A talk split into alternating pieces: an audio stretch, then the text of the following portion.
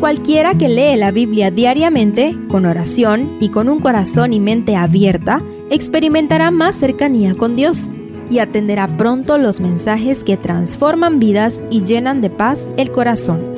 Únete en la lectura de la Biblia en Reavivados por su palabra.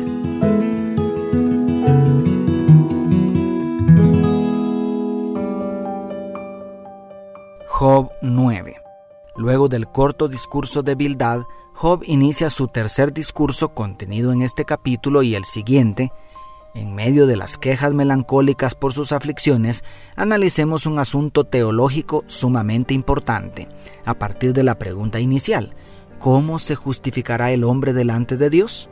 Como dice el verso 2.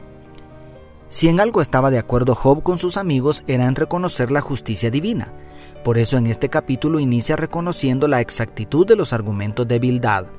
Sin embargo, aquí se aborda quizá la más profunda preocupación de Job y de toda la raza humana hundida en el pecado. Aprender cómo un hombre puede ser justo delante de Dios. La lucha interior en el corazón de Job radicaba en reconocer la omnipotencia divina y, en contraste, su propia insuficiencia. Entonces, si fuera posible llevar a Dios a juicio, ¿cómo poder recibir un trato justo ante el soberano de todo el universo? En otras palabras, ¿puede Dios ser un gobernante justo y bueno a la vez? ¿Puede la justicia y la misericordia coexistir en él? Analicemos la primera parte del discurso de Job para empezar a encontrar una respuesta. Primero, lo correcto. Job está en lo correcto al reconocer la superioridad de Dios en sabiduría cuando dice, si alguno quisiera discutir con él, de mil argumentos no podría rebatirle uno solo, como traduce la Dios habla hoy el verso 3. También comprende correctamente la omnipotencia divina y, por cierto, la exalta en los versos 5 al 11, donde lo reconoce como creador, sustentador, juez y soberano de toda la creación. También está en lo cierto cuando reconoce la soberanía absoluta de Dios, haciendo la pregunta retórica del verso 12, ¿quién puede cuestionar sus actos? como lo traduce la nueva versión internacional. Delante de semejante grandeza, sabiduría, poder y autoridad, ¿qué oportunidad tiene un mortal si lo enfrentara en un juicio? Segundo, lo equivocado. ¿Dónde está lo equivocado de esta parte del tercer discurso de Job? En el verso 15 se queja como si Dios cometiera abuso de autoridad. Aunque fuera yo inocente, no puedo defenderme de mi juez, solo puedo pedir misericordia. En el 16 como si estuviera indispuesto a escuchar aunque lo llamara y me respondiera, no creo que me concediera audiencia. En los versos 17 y 18 vuelve a acusarlo de ser autor de su desgracia. En los versos 19 al 21 arguye que no tiene ninguna posibilidad de defender su justicia delante de Dios. Y en los versos 22 al 24 llega al extremo de acusarlo de burlarse de la angustia del inocente y de permitir las injusticias en la tierra.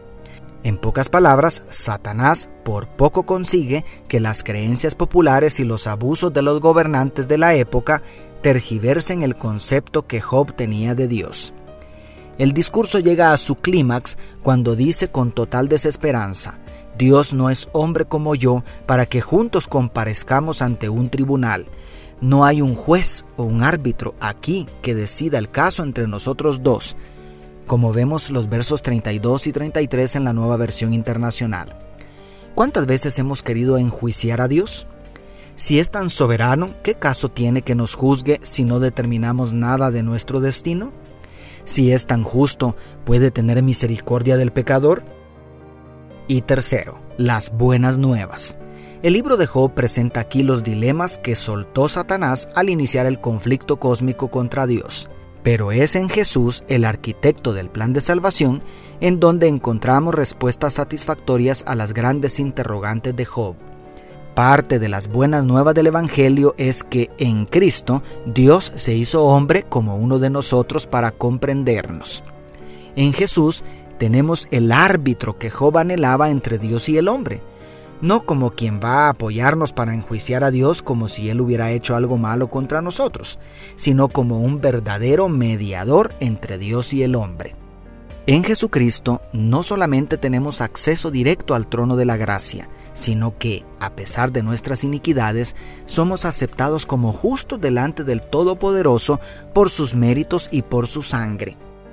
Tu caso y el mío no están perdidos, hay esperanza en el unigénito. Dios te bendiga, tu pastor y amigo, Selvin Sosa.